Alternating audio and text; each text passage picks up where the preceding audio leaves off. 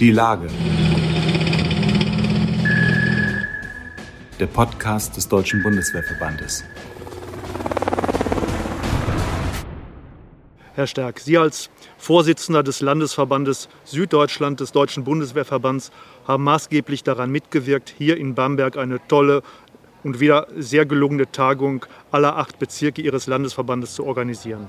Welches Zwischenergebnis können Sie bereits jetzt etwa zur Halbzeit der dreitägigen Veranstaltung ziehen?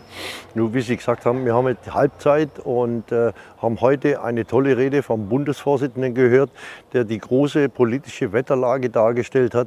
Da waren auch viele verbandspolitische Anteile dabei, die nicht nur Forderungen des Verbandes sind für die Bundeswehr, für die Streitkräfte, sondern es waren vereinsmäßig natürlich auch viele Forderungen drin, die uns vor eine Herausforderung stellen. Und das ist das, was wir äh, unseren Mitgliedern mitteilen müssen und auch wollen, damit an der Basis unsere Mitglieder merken, wir machen was im kompletten Gefüge und wir werden uns wahrscheinlich im einen oder anderen Thema komplett umstellen müssen. Aber da werden wir morgen vermutlich ein bisschen mehr hören, wenn der Generalinspekteur auch da war und aus seiner Sicht der Dinge äh, vorgetragen hat, wie die politische Wetterlage ist. Und dann lassen sich andere Forderungen ableiten. In der Rede des Bundesvorsitzenden Oberst Wüstner gab es ja einen verbandspolitischen Teil und einen, ich sag mal, hochpolitischen Teil, bezogen auf die hohe Politik in Berlin.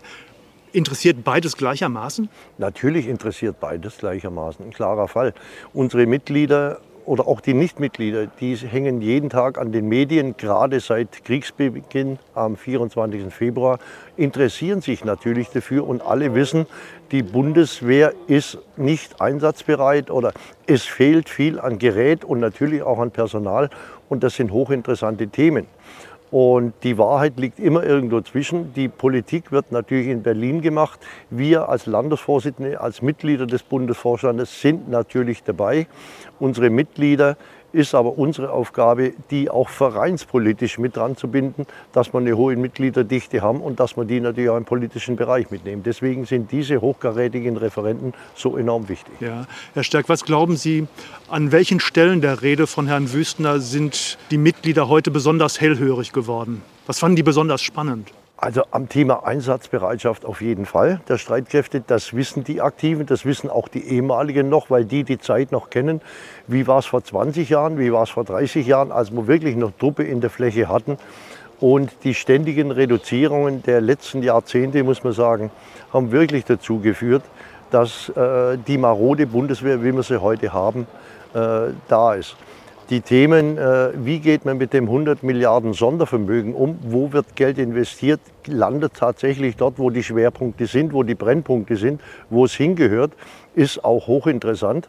Und vor allen Dingen das Thema Munition, was der Generalinspekteur im Dezember schon angesprochen hat, 20 Milliarden nur für dieses Unternehmen, die Nachfolgeregelung für den oder mit dem neuen Flieger, mit der F-35 oder auch mit dem neuen Hubschrauber. Wie lange doktert die Politik schon dran rum? Entscheidungen gab es keine.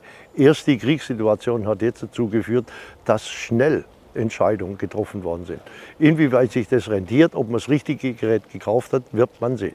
Nochmal einen Schritt zurück zu der Tagung heute, beziehungsweise an diesem Wochenende hier in Bamberg. Was findet hier und heute überhaupt statt in Bamberg? Also das ist jetzt die Auswirkung der Corona-Pandemie vom letzten Jahr. Wir hätten hier im letzten Jahr eine Landesversammlung durchgeführt in Vorbereitung unserer Hauptversammlung mit Antragsberatung, mit allem drum und dran. Das konnte nur digital stattfinden.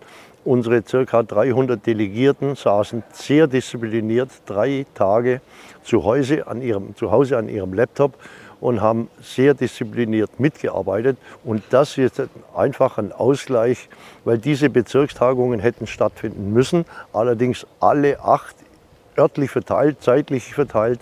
Und dann habe ich gesagt, wir sagen einfach Dankeschön, laden Sie alle hier ein mit einer Nacht länger und zelebrieren denen zum Dank eine schöne Tagung. Wie viele sind jetzt hier im Tagungssaal? Also ich schätze, es sind bestimmt auch wieder 300, ne? Es sind jetzt ungefähr 270 Teilnehmer da. Und bei der nächsten Landesversammlung im nächsten Jahr, da werden wir die 400er Grenze wohl reißen. Da läuft es dann wieder offiziell, hoffentlich nicht mehr digital. Donnerwetter. Herr Stärk, wissen Sie bereits, welche Inhalte dieser Tagung Sie in Ihren Verband hineinkommunizieren können und wollen? Wir werden natürlich die politische Situation in den Verband hinein diskutieren und werden die auch dort äh, behandeln.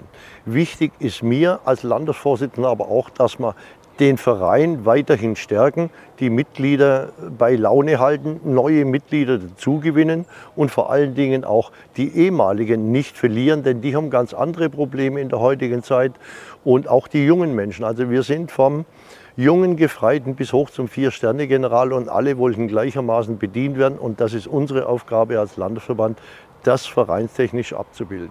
Ein weiteres Thema, was wir jetzt entdeckt haben, wir müssen die Vertrauensperson mehr an uns ranziehen. Die haben wir vernachlässigt in letzter Zeit. Das ist jetzt ein Schwerpunkt von mir. Und da werden wir uns bis zur nächsten Landesversammlung große Mühe geben, dass wir hier die wieder bei uns mit aufgenommen. Herr Stärk, ähm, Sie hatten ja bereits die Rede, die Herr Wüstner heute gehalten hat, angesprochen. Er hat ja als Bundesvorsitzender des Deutschen Bundeswehrverbandes in seiner Bamberger Rede ein Problem angesprochen, das schlimmstenfalls die gesamte Bundeswehr in eine große Krise stürzen könnte. Ich denke da an das Problem der Personalknappheit in der Bundeswehr und das Problem der Personalgewinnung für die Bundeswehr.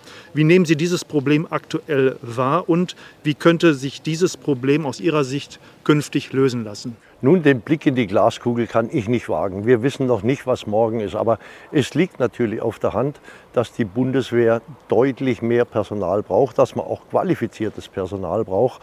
Junge Menschen, genauso wie Erfahrene, die gerade im IT-Bereich, im Cyberbereich vielleicht als Fachleute in die Bundeswehr kommen das Thema Wiedereinführung der Wehrpflicht oder Wiedereinsetzung der Wehrpflicht, was momentan politisch teilweise auch diskutiert wird, lehnen wir momentan deutlich ab. Es würde der Bundeswehr nichts bringen.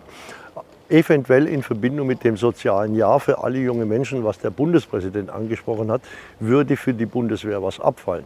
Was wir brauchen, sind Spezialisten. Äh, da würde die Wehrpflicht eher hinderlich sein.